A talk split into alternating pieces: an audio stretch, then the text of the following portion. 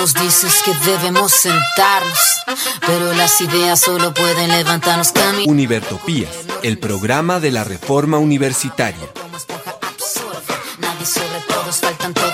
Proyecto comunicativo de la Asamblea Constituyente de la Universidad Distrital.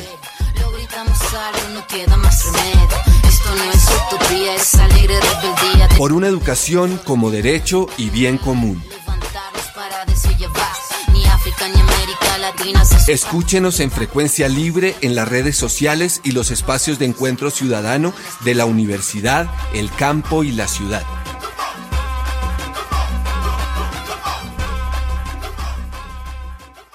Hoy, 24 de septiembre de 2021 de la era de nuestro Señor, los perversos e insensatos, pero no atenidos de Univertopías, llegando a la misión número 136, saludamos a la amable audiencia, a todos los que se encuentran al otro lado de las ondas electromagnéticas, a nuestro ingeniero de sonido, a la Academia Luis A. Calvo, a todos un fraternal abrazo y los votos para que continúen en la construcción de un país digno, justo y equitativo para todos y todas las colombianas.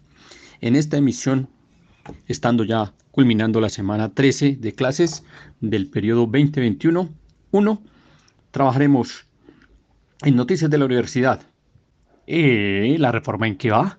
Vamos a hacer un análisis de los centros como parte del título 3. Vamos a revisar algunas eh, de las candidaturas a la rectoría. Mm, revisaremos unas quejas que esta semana se estuvieron dando con relación a dos personas de la administración. El jefe de bienestar universitario, el director de bienestar universitario y la nominación del decano de la ASAP con problemas de género. Y finalmente el homenaje que periódicamente le estamos haciendo a los docentes ocasionales y catedráticos. En noticias externas haremos mención de las propuestas del comité de paro, en particular la matrícula cero. Y para iniciar nuestra zona musical, hoy vamos a traer el álbum Sudor Pensante.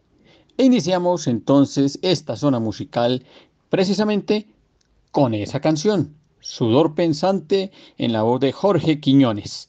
Seguimos entonces promocionando el CD Sudor Pensante de nuestro profesor y de la señora Elsa Serrano de Quiñones, con todo un grupo de trabajo de la familia Quiñones, con la grabación de José David Bayuelo Mesa, eh, la producción y el canto de Margarita Quiñones Alvis, de Amalia Llanúa Vega Quiñones.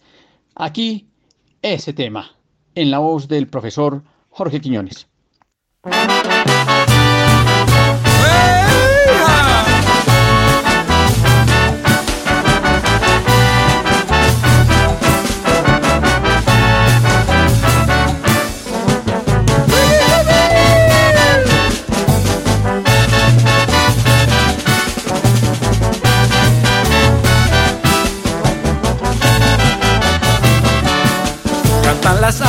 Rayar el día y en la sabana se escucha un llanto. La madre humilde llena de alegría abraza a su hijo con entusiasmo. En Agua Chica nació ese niño y con su padre luchó en el campo como aquel árbol de tamarindo que crece digno siempre soñando creció entre porros y vallenatos, ama a su padre y a su terruño, bailó en la fiesta como ninguno, hombre elegante y guapalloso, bailó en la fiesta como ninguno, hombre elegante y guapalloso, sudor pensante, ese tu estilo. Comprometido con la familia y con el deporte. Pensante, dice aquí, ese es su estilo, dice aquí. Comprometido con la familia y con el deporte.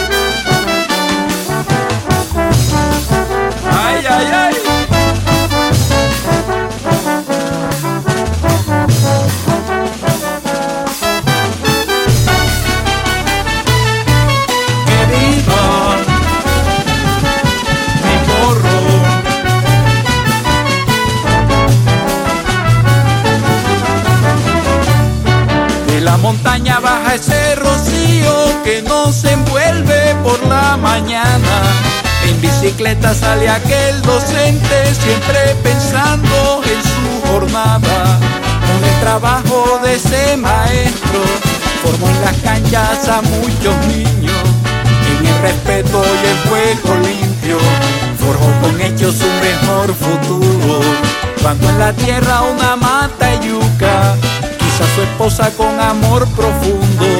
Dejó un legado para sus hijos, un buen ejemplo y trabajo digno. Dejó un legado para sus hijos, un buen ejemplo y trabajo digno. Sudor pensante, ese tu estilo. Comprometido con la familia y con el deporte pensante. Ese es su estilo. Comprometido con la familia y con el deporte. Sudor pensante. Ese es tu estilo. Comprometido con la familia y con el deporte.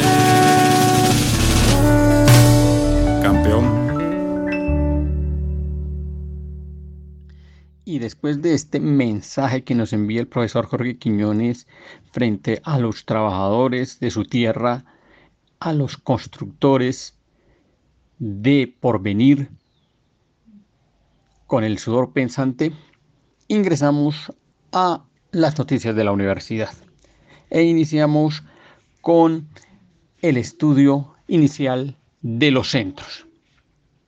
¿Qué son los centros? Son aquellas unidades académicas responsables del desarrollo de actividades de extensión y proyección social. Están ligadas a las fortalezas institucionales en docencia, en formación, en investigación, creación e, e innovación. En ese orden de ideas están dentro de los campos estratégicos de la universidad. El centro concita, convoca, reúne a los docentes, investigadores, a los investigadores en general de la universidad, a los grupos de creación e investigación, a los grupos de trabajo, a las comunidades y sectores externos a la universidad que están interesadas en potenciar y desarrollar sus sectores específicos y coordina sus acciones con las otras unidades académicas, con las escuelas, con las facultades, con los institutos. Por lo general, de la escuela emana la gran línea estratégica, el instituto desarrolla, potencia la investigación y esta se concreta en acciones reales que van a las comunidades que las potencian los centros. Habrán otras que de una vez salen del aula y del ejercicio de la docencia y que se proyectan directamente al centro. Pero son las líneas estratégicas las que determinan dentro del campo estratégico cuáles son las funciones específicas o las grandes líneas de los centros que estarán determinadas por el plan de desarrollo de la universidad, el plan institucional, que estará matizado por el plan regional, por el plan de ciudad de la capital del país y por los planes del centro del país y de la nación. ¿Cuáles son las funciones fundamentales de los centros? Desarrollar programas de voluntariado, pasantías, prácticas, consultorías, apropiación social de conocimiento y servicios a la comunidad, promover programas académicos con enfoque social y con prioridad en las comunidades y sus problemas, sobre todo en aquellas comunidades o poblaciones vulnerables, vinculando a grupos académicos de la universidad y que en coordinación con las escuelas, facultades e institutos inundarán la comunidad para darle solución a los problemas específicos que en ella se den. Proponer y desarrollar ofertas de servicios del centro basadas en el conocimiento y las capacidades institucionales. No se va a trabajar como ocurre hoy con el IDEXUD en zonas cognitivas que no son propias de la universidad para atraer negocios a los bolsillos de ciertos docentes de la universidad y de ciertos personajes que tienen alianzas con la universidad. No, es el conocimiento que se desarrolla desde la universidad el que se va a proyectar en las comunidades. formular y ejecutar proyectos que involucren la aplicación de conocimientos y saberes propios del campo estratégico del centro, es decir, de lo que se desarrolla en el centro, de lo que se desarrolla desde el centro hacia las comunidades. No se trata de desarrollar convenios o trabajos en áreas que no son cognitivas de la universidad presentar al Consejo Académico, previo visto bueno del Consejo del Centro, los proyectos académicos de pasantías, de sistemas becarios, en proyección de extensión, en los campos estratégicos específicos. Evaluar el cumplimiento de los planes de desarrollo y de acción del centro. ¿Cuál es la estructura del centro? Cada centro cuenta con una dirección, con un consejo de centro y con un equipo de soporte académico y administrativo. El Consejo de Centro estará conformado por el director, quien lo preside, el vicerrector de Contexto, Extensión y Proyección Social o su delegado, el vicerrector de Conocimiento y Saberes, Investigación, Innovación, Creación o su delegado, el gerente administrativo y financiero o su delegado, un decano delegado por los decanos afines al campo estratégico que desarrolla el centro, un director de escuela delegado por los directores de escuela afines al campo estratégico que se desarrolla en el centro, un estudiante vinculado a los grupos académicos que conforman el centro designado por el Consejo Estudiantil Universitario, tres docentes que pertenezcan a los grupos académicos que conforman el centro elegidos por los mismos profesores que hacen parte del centro, un representante de los egresados de pregrado o posgrado que esté desarrollando actividades en el campo estratégico del centro, y actuará como secretario del centro, un eh, el secretario general o quien éste delegue, con voz pero sin voto. Todos los que son delegados de estudiantes, profesores y egresados cumplirán con los mismos requisitos que los estudiantes, profesores y egresados del Consejo Superior Universitario. ¿Cuáles son las funciones del centro específico? Perdón, del consejo de centro. Responder por el cumplimiento de las funciones del centro. Participar en la definición de los lineamientos para el desarrollo del campo estratégico y en la definición de programas y líneas de proyección-extensión con la participación de los grupos de investigación, creación e innovación y los grupos de trabajo de estudiantes y docentes que potencien el campo específico, esto en clara coordinación con las escuelas y las demás unidades académicas. Estudiar y avalar los planes de desarrollo del centro presentados por el director, generar lineamientos para la gestión de los procesos de cooperación y redes de extensión y proyección social de transferencia y aprobación de resultados, fomentar las políticas para integrar y articular los planes de desarrollo del centro, proponer y evaluar la oferta de servicios del centro con base en el conocimiento, las capacidades y las competencias profesionales e institucionales del centro, proponer y evaluar los programas de movilidad y pasantías, además del sistema becario en coordinación con las demás unidades académicas, hacer estudios de contexto y vigilancia tecnológica, evaluar el cumplimiento de los planes de desarrollo y acción del centro, entregar anualmente el informe a Vicerrectoría de Contextos y Proyección Social y cumplir y hacer cumplir la constitución política y las leyes, en particular en materia de proyección social. ¿Qué hace el director de centro o quién es? Cada centro tendrá un director de centro que debe contar con los recursos tecnológicos y físicos en la dirección que le permitan desarrollar su labor. El director de centro es la autoridad ejecutiva del centro. Los requisitos de quien ejerce esta dirección son los siguientes. Acreditar título universitario de pregrado y título de posgrado en campo de formación afín con el campo estratégico que desarrolla el centro. Segundo, tener manejo de segunda lengua. Como hemos dicho, esas cosas se impusieron allí. Mínimo de nivel B1 acreditar como mínimo cinco años de experiencia docente universitaria o su equivalente en tiempo completo, acreditar como mínimo cinco años de experiencia en dirección administrativa, estar vinculado con la Universidad Distrital Francisco José Caldas en calidad de docente de tiempo completo como mínimo durante los dos últimos años, no tener impedimentos legales vigentes, no encontrarse incurso en las, en las inhabilidades o incompatibilidades contempladas por la ley. ¿Cómo se nomina al director de centro? Este será elegido para un periodo fijo de tres años, mediante votación directa de los docentes integrantes del respectivo centro.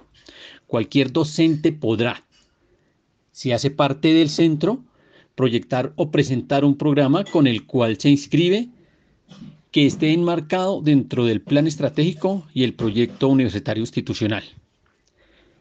El rector nominará a quien resulte ganador de ese proceso de elección.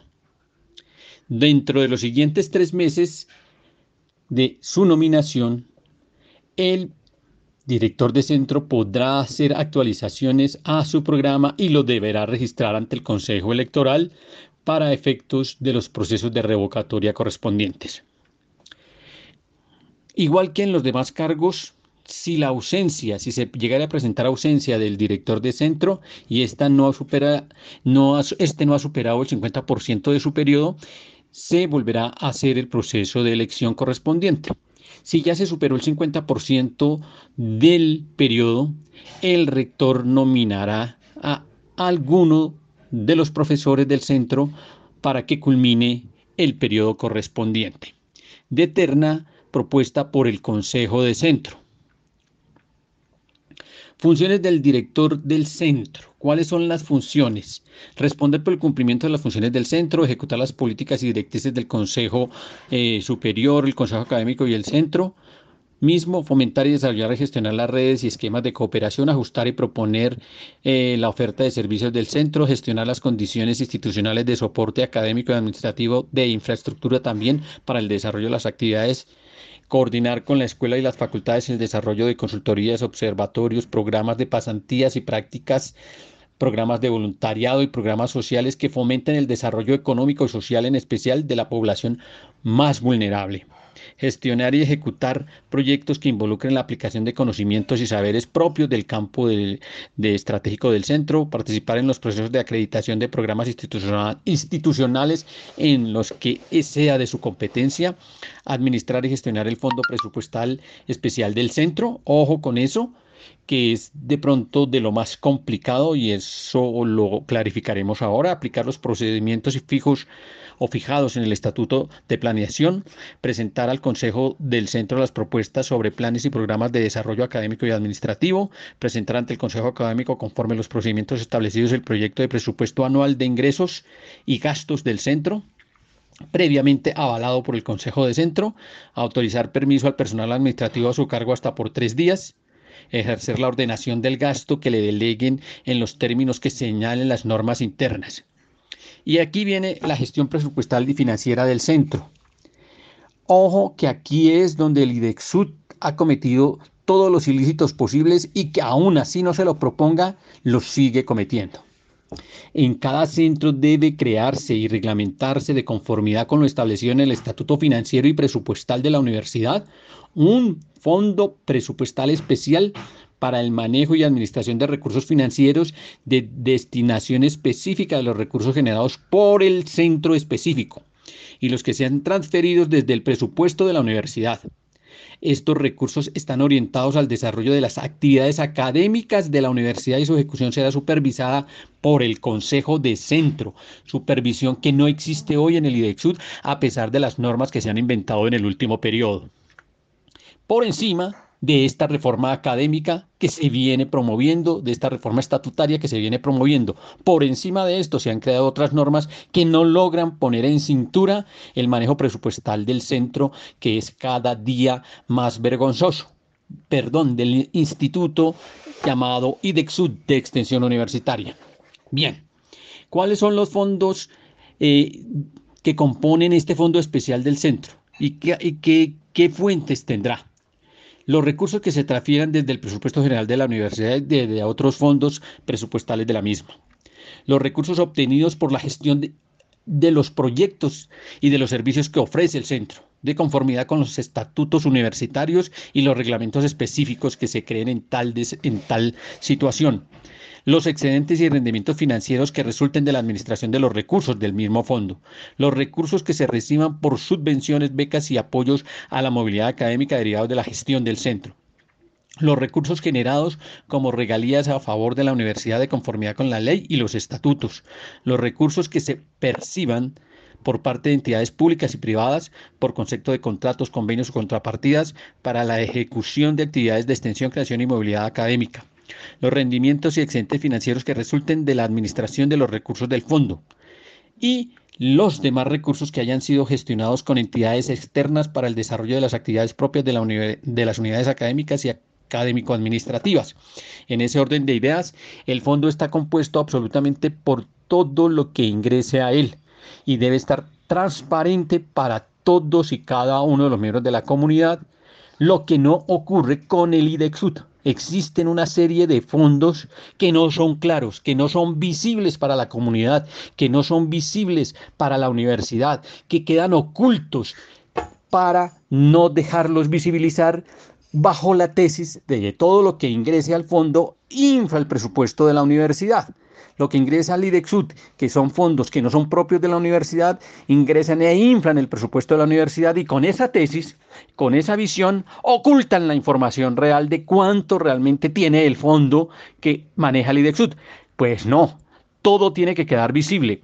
Otra cosa es que lo que se maneja dentro del fondo tendrá que responder a los convenios específicos y se tendrá que deliberar en el estatuto presupuestal que entra a la universidad para los rubros de la universidad, para fortalecer el mismo centro, para fortalecer las actividades académicas de las escuelas, para fortalecer las actividades académicas de las facultades e incluso para fortalecer el desarrollo de los institutos que también tienen su propio presupuesto. ¿Cuáles son los requisitos para la creación de los centros? Para crear un centro se debe presentar un proyecto que contenga como mínimo los siguientes elementos. Definición y fundamentación del campo estratégico que lo desarrolla formulación de los programas de extensión y proyección social que desarrollará el centro, definición de las relaciones institucionales e interinstitucionales, las redes, los esquemas de cooperación intra e interinstitucionales necesarios para el desarrollo de las funciones del centro y del campo estratégico específico que desarrolla el centro. La definición de estrategias y mecanismos de relación y articulación con el trabajo de las escuelas, las facultades y los institutos identificación de los productos académicos, artísticos, científicos, tecnológicos o cualquiera que éste sea que se potencie en el campo estratégico que desarrolla el centro y el inventario de infraestructura física, tecnológica y de laboratorios con los cuales cuenta la universidad para potenciar el centro. El estudio de viabilidad técnica de infraestructura física y tecnológica de recursos humanos y financieros. Entonces nos queda claro que los centros, de acuerdo al campo estratégico que potencian, se desarrollan autónomamente, a diferencia de lo que ocurre hoy con el IDEXUD, que pretende coger en forma indiscriminada todo lo que tiene que ver con proyección social. No, cada centro, de acuerdo a el campo estratégico que potencie, desarrollará sus actividades y no quedarán concentradas en una sola actividad, ni en una mezcolanza de actividades. Las vicerrectorías sobre todo la de contexto, estará a cargo de liderar, de controlar, de potenciar y de administrar gestión en cada uno de los centros para que se potencie la proyección social de la universidad.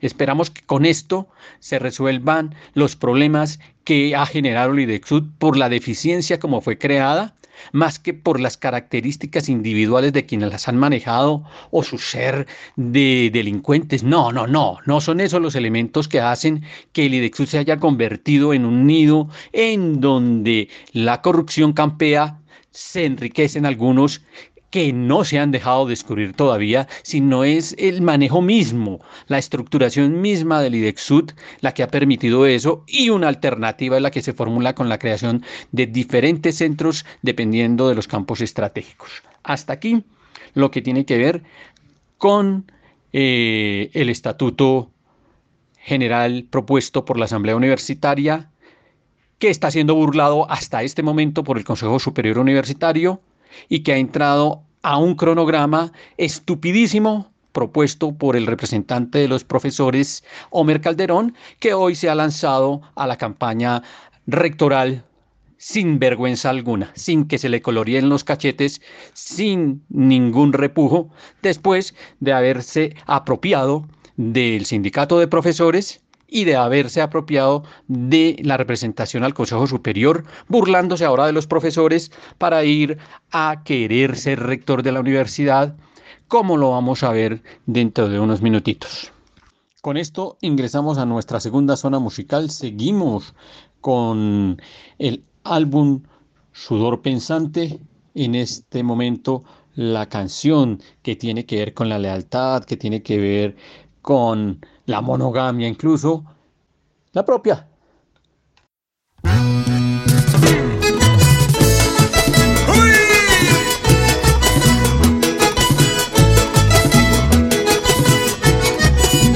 Si un día no la miro se nota triste cuando la acaricio vive sonriente yo me emociono y ella se alegra cuando me brinda su mejor voz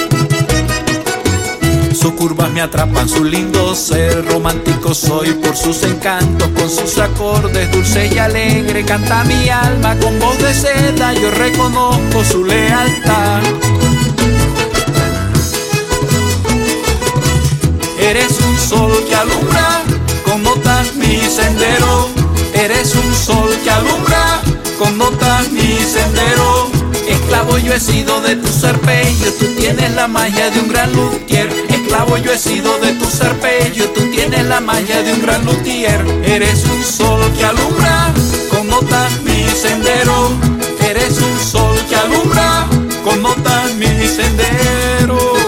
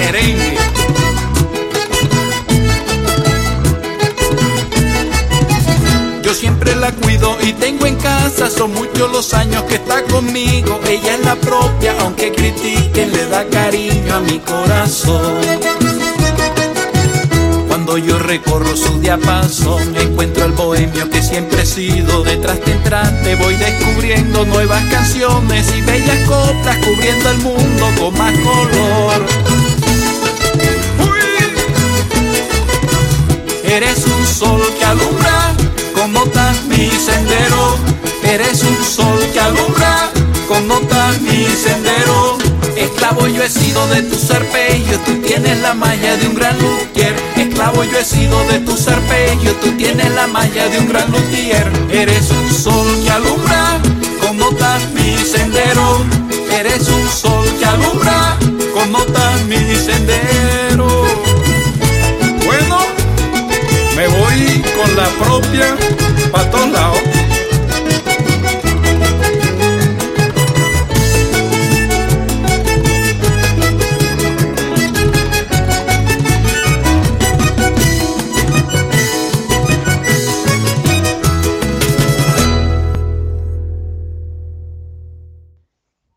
de este mensaje de lealtad, vamos a hablar de lealtad precisamente.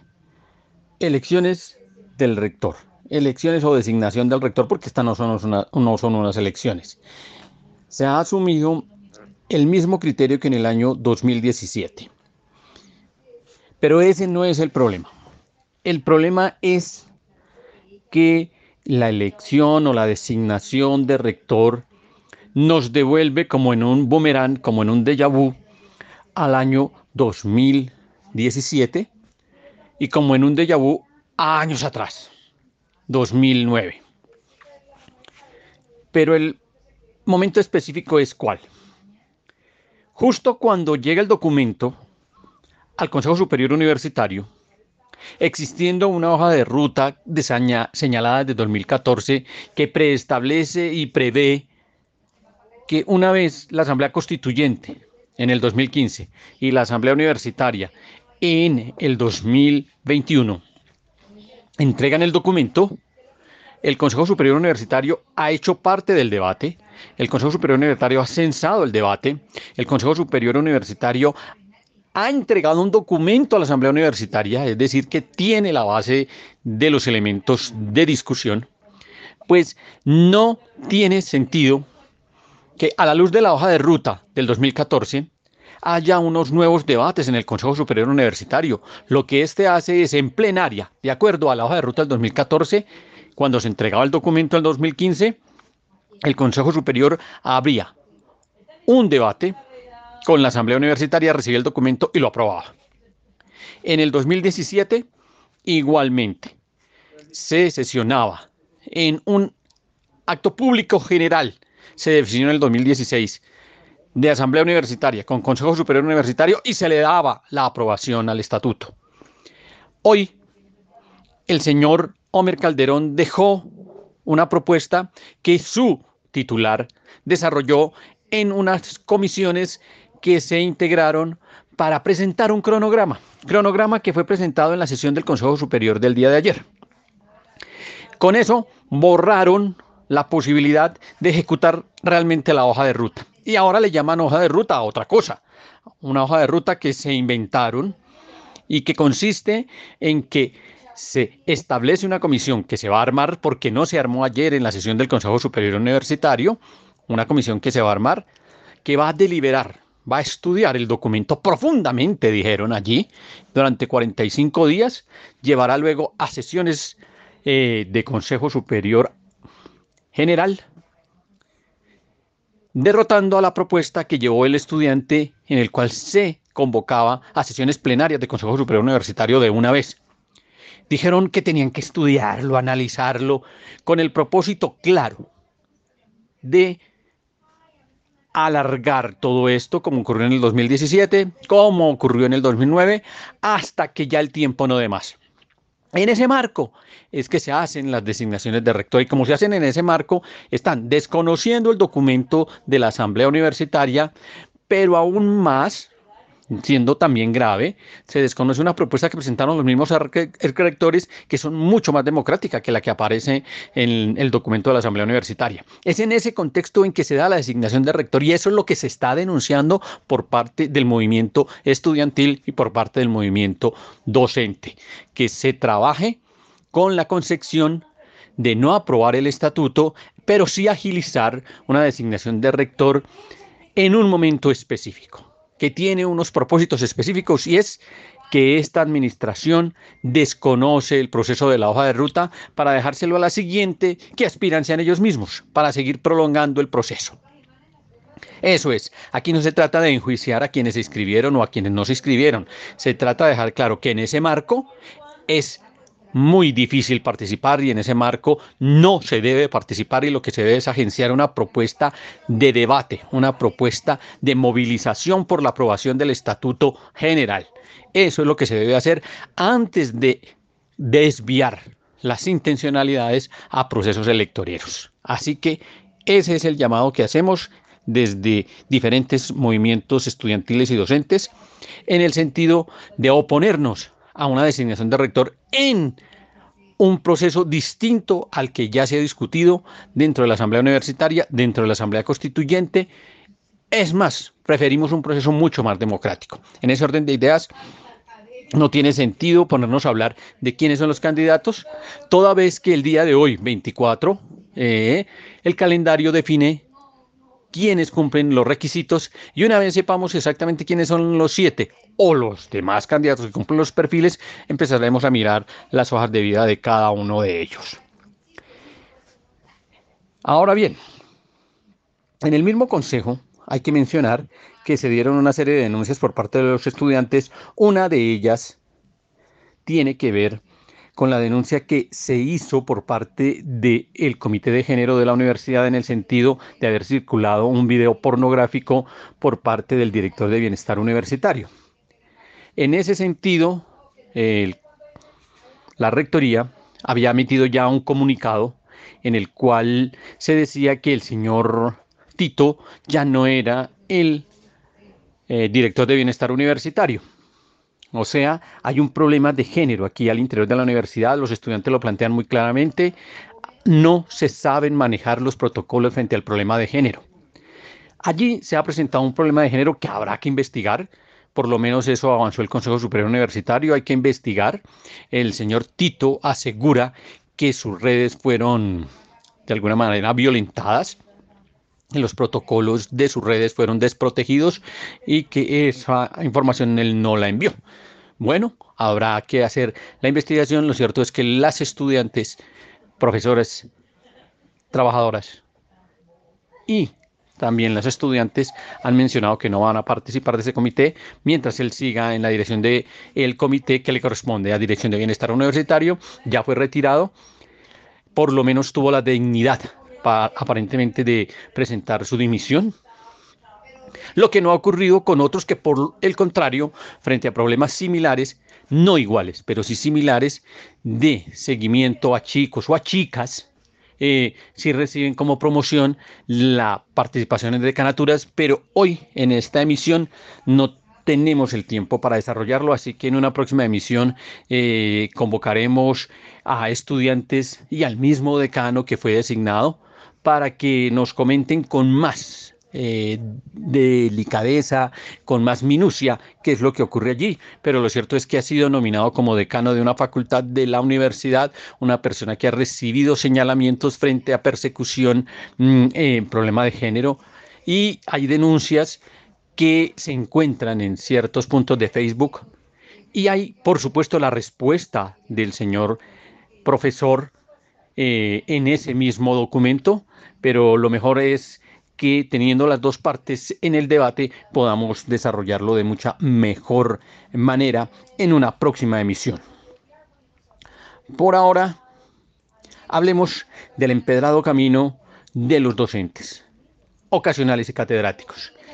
Hemos sabido que a través de la organización de profesores ocasionales y catedráticos a nivel nacional se ha venido desarrollando una movilización bastante grande de estos profesores. En la universidad se han venido reuniendo varios de ellos, han emitido una serie de documentos en torno a el manejo que se da en esta universidad, la Universidad Distrital, del sentir de los docentes ocasionales y catedráticos, cómo son arrasados como primeras víctimas una vez se dan los ceses de actividades académicas. No se tiene en cuenta que la docencia no es la única eh, eh, herramienta o trabajo que desarrollan los docentes ocasionales y catedráticos, sino que también contribuyen a grupos de investigación, que también están inmersos en actividades que pueden llevar a la proyección social. Y todo eso se desconoce cuando hay cese de actividades y sencillamente se les anula su contratación, cosa que ya ha sido superada en otras universidades como la Universidad Pedagógica Nacional, pero en la Universidad Distrital se sigue haciendo uso indebidamente, unilateralmente de la figura de desconocimiento de los derechos que tienen los profesores ocasionales y catedráticos. Varios de ellos presentaron una serie de tutelas. Infortunadamente, algunos jueces de la República no entienden la dinámica de la democracia no entienden la dinámica del derecho al trabajo, no entienden la dinámica del trabajo docente y al no entenderlo fallan en términos generales Estamos esperando las, definiciones de esas tutelas. Por ahora los que han entregado su reporte son los vicerrectores académicos. En este caso el vicerrector académico envió a el juez que le hizo la solicitud una respuesta en términos de que la universidad es autónoma para contratar a sus docentes y que en medio de esa autonomía también es, es autónoma para desvincularlos cuando así lo deseen. Esperamos que los jueces de la República vayan mucho más allá y entiendan que se trata de un derecho y dentro del marco de la autonomía universitaria no se puede golpear un derecho de los trabajadores, en este caso de los docentes. Como homenaje a los docentes, entonces, esa canción que hemos estado popularizando aquí del docente temporal.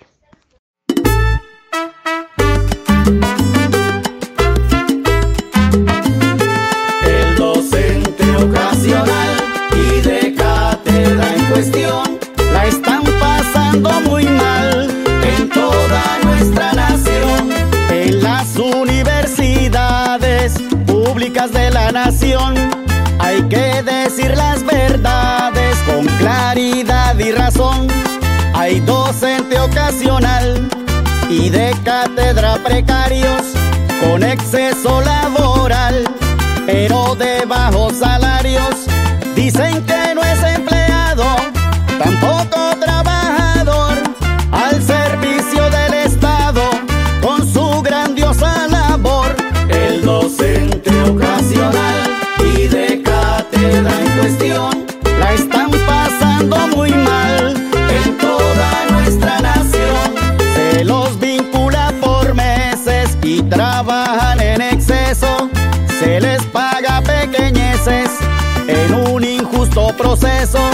No van a tener pensión con tan poca sumatoria, mientras que a la educación están llenando de gloria. Luchemos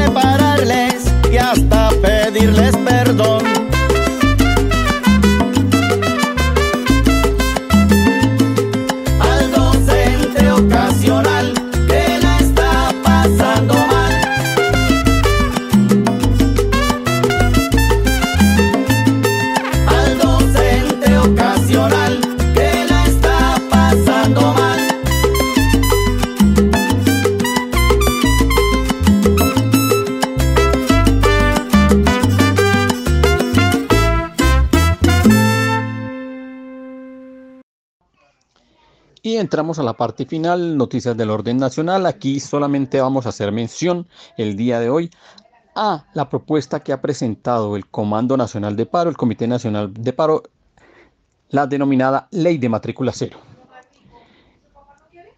La presentó de la siguiente manera, un artículo inicial en el que explica cuál es el objetivo y esta ley tiene como objetivo asegurar, regular la gratuidad universal en la modalidad de los programas de pregrado y posgrado en las instituciones públicas de educación superior del país con el fin de eliminar barreras de acceso y garantizar la accesibilidad y permanencia educativa.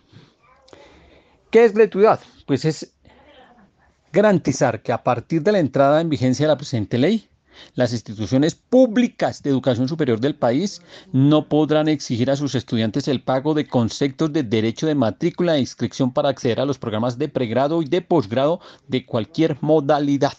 Es decir, estamos hablando de dos niveles diferentes, técnico, tecnólogo y profesional. Estamos hablando de diferentes modalidades y estamos hablando de pregrado y de posgrado. En ese orden de ideas, hay un proceso de financiación que está contemplado en las inversiones propuestas en la ley 1955 del 2019 para el eje de la equidad, los recursos contemplados en los artículos 243 del numeral 5 y 468 literal B del Estatuto Tributario y la ley 30 de 1992. Además, se autoriza al Gobierno Nacional para que en el marco de sus competencias disponga de nuevos recursos, como lo hizo efectivamente hace unos días en la instauración del régimen tributario, en donde ciertos recursos sí dispusieron ya para matrícula cero, pero solamente por unos periodos de uno o dos años. Aquí se trata de que ocurra de manera permanente y se asume que la vigencia de esta ley es perpetua, no como ocurre con la propuesta que hizo el gobierno de Duque, que fue hacerlo simplemente para uno o dos periodos de los que le quedan de gobierno. Se hace la presentación de todo el bloque de personas, estudiantes potenciales que salen de la educación media, cuántos alcanzan a ingresar realmente a la universidad que no alcanza a ser siquiera un número de, de dos dígitos eh, eh, acceden eh, a la educación superior menos de 50 mil personas cuando están egresando de la educación media alrededor de 300, 400 mil estudiantes y eso si se hace referencia solamente a las ciudades capitales. En ese orden de ideas, esa se convierte en una de las propuestas más importantes que ha presentado el Comando Nacional de Paro de las 10 que ha dispuesto. Así que aquí quedamos y para terminar, pues tenemos aquí en, este, en esta sesión en donde estamos reconociendo a quienes contribuyen con su empuje al, al folclore nacional, al grupo Iraca. Este grupo está compuesto por Olga Castiblanco, Belén Vizcaíno, Diego Vizcaíno y Zulma Vizcaíno en el tema Chaflán.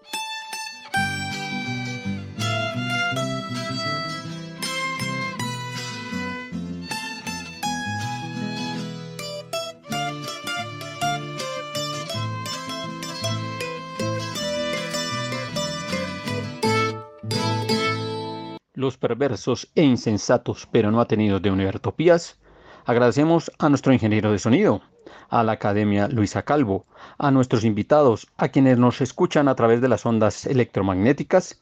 Nos vemos y nos oímos en la próxima emisión y quedamos a la espera de que la comunidad bogotana, los luchadores populares y los líderes populares continúen en su labor incesante por la construcción de un nuevo país al servicio de las grandes mayorías. Tú nos dices que debemos sentarnos, pero las ideas solo pueden levantarnos cami. Univertopías, el programa de la reforma universitaria. Proyecto comunicativo de la Asamblea Constituyente de la Universidad Distrital. Lo gritamos algo, no queda más remedio. Alegre rebeldía. Por una educación como derecho y bien común. Escúchenos en frecuencia libre en las redes sociales y los espacios de encuentro ciudadano de la universidad, el campo y la ciudad.